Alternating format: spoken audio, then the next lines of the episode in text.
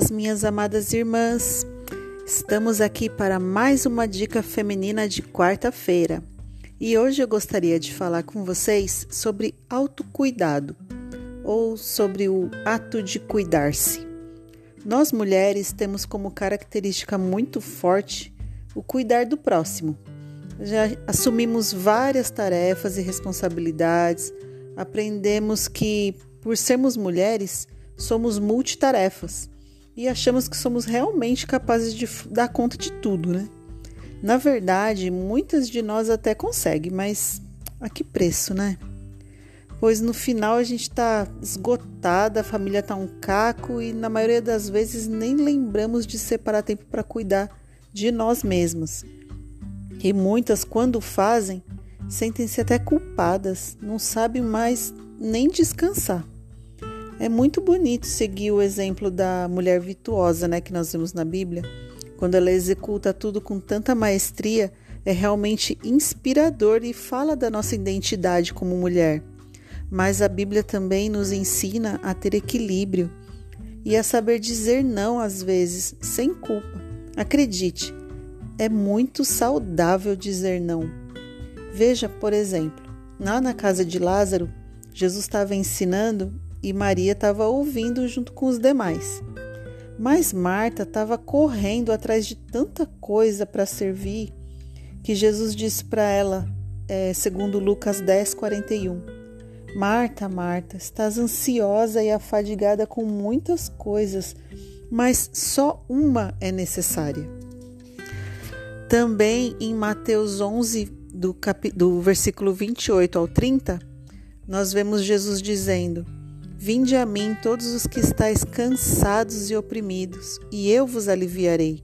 Tomai sobre vós o meu jugo e aprendei de mim, que sou manso e humilde de coração, e encontrarei descanso para vossas almas, porque o meu jugo é suave e o meu fardo é leve.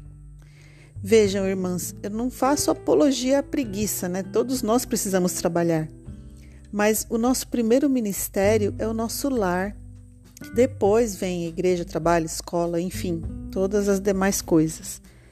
Se nós conseguirmos dar a atenção suficiente para nós, para o nosso lar, então poderemos assumir outros trabalhos de forma mais leve, né? Porque se tiver assumindo todas as demais coisas e perceber que está ficando pesado, repense, analise, pondere, diga não quando for necessário Priorize Deus na sua vida, tendo tempo de qualidade com Ele, e o Espírito Santo vai te direcionar para a melhor decisão.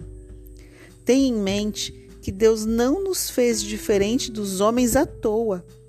Assumamos a nossa identidade feminina e nos permitamos ter, em meio a tantas tarefas da nossa rotina, um tempo para nos cuidar.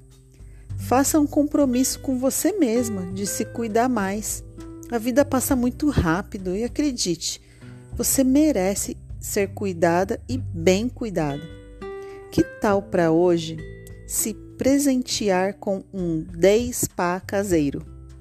Prepare um ambiente confortável aí na sua casa, tipo, coloca uma música suave, um perfume gostoso pela casa, toma um banho relaxante, se, ou simplesmente um escaldapé sabe? Senta, respira, ou faça uma esfoliação na pele, hidrate, lave os cabelos.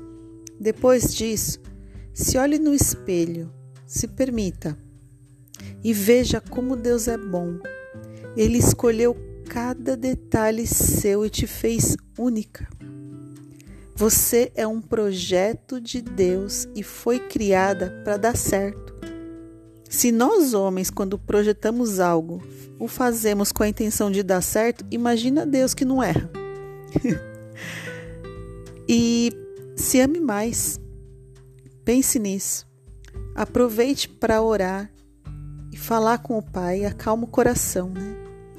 E para concluir, eu vou deixar algumas receitas de esfoliantes caseiros para dar aquele up na pele, né, que a gente gosta tanto mas faça aplicação com movimentos circulares, bem suaves.